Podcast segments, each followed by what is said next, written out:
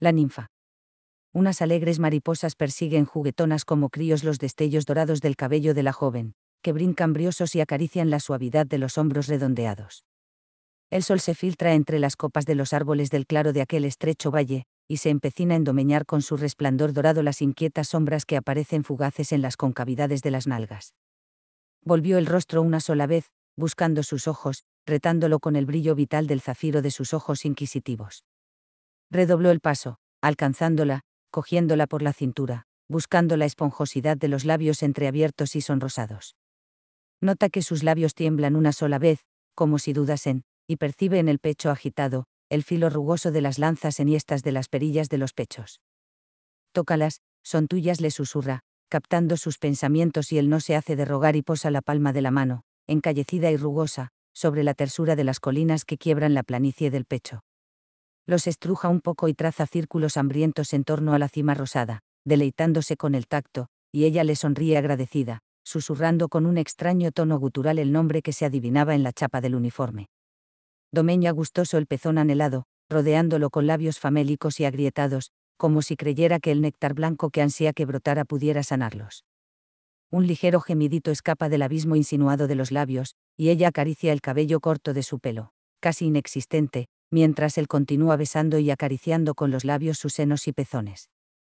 Siente la presión de las garras sobre el elástico de las braguitas blancas y no se resiste a que se las baje, dejándola totalmente expuesta al escrutinio de los ojos negros y estrechos, que la llevaban persiguiendo y deseando tanto tiempo.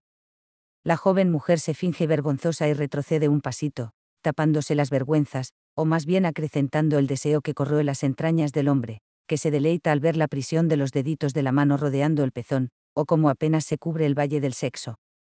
En ese momento, ella se decide a provocarlo un poco más y clavando la pupila de los ojos en los suyos, empieza el bailoteo de los dedos posados sobre el sexo, ascendiendo y descendiendo levemente, mientras con la otra mano juguetea con las tetitas. Él la observa, pletórico, mientras aún sostiene sus braguitas en la mano.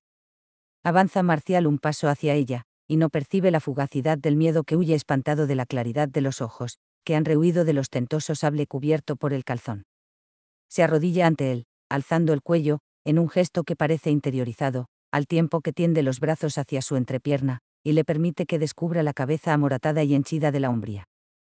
Sus ojos parecen brillar un poco, pero los cierra y aproxima los labios hacia el calor que se aferra a sus dedos. La punta de la lengua triangular, que recordaba posarse delicada sobre los labios y el marfil de los dientes cuando ella sumaba la claridad de su voz en algún diálogo o canto improvisado, repta y seca la gotita que asoma en la punta del miembro no puede contener el gemido de su garganta cuando los labios acogen la punta de la hombría, y disfruta al sumarse la lengua al suave compás de la boca. Escucha el sonido de unos pies cansados, parecen detenerse súbitamente, y luego continuar su avance. Se habrá topado con el cartel, habrá captado lo que sucedía y había decidido callarse y aguantar. Lo habría escuchado ella también. Quién sabe, parece tan concentrada en otorgar a la lengua el ritmo que le está volviendo loco, y parece tan experta, desgraciadamente. Acaricia su frente con la punta de los dedos, ella le mira con detenimiento, observa su rostro cuadrado y capta el sentido del mensaje de los ojos que la vigilan con ansiedad.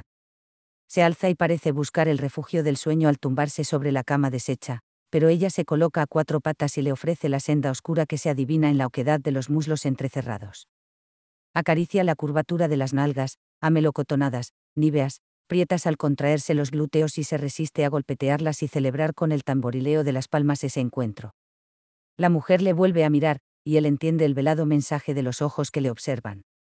Se enfunda el miembro, por seguridad, por higiene, por evitarse problemas, y se aproxima hacia el calor que se desprende de la grieta del sexo que se entreve entre los muslos.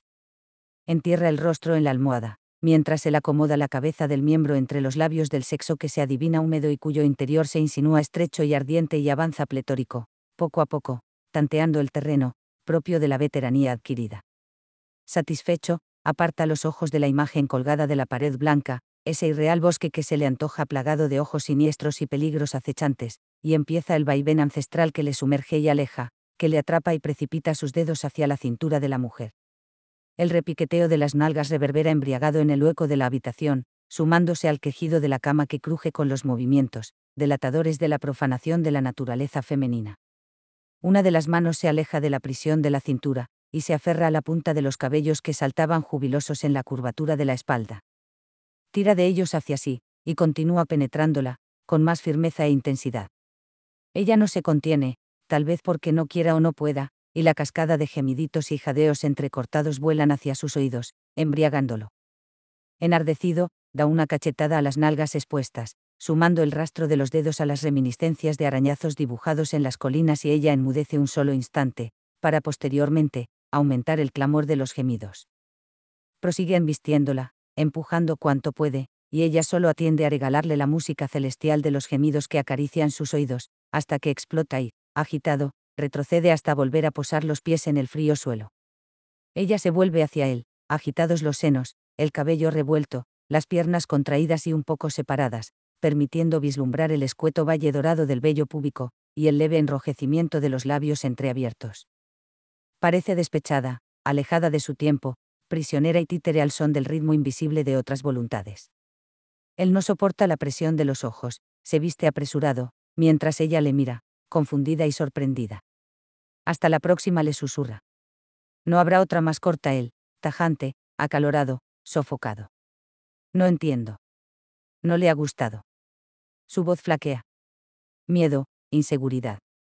Él inspira un par de veces, calmándose, se aproxima a ella, acaricia la mejilla ofrecida. Me has encantado. Pero no puede ser.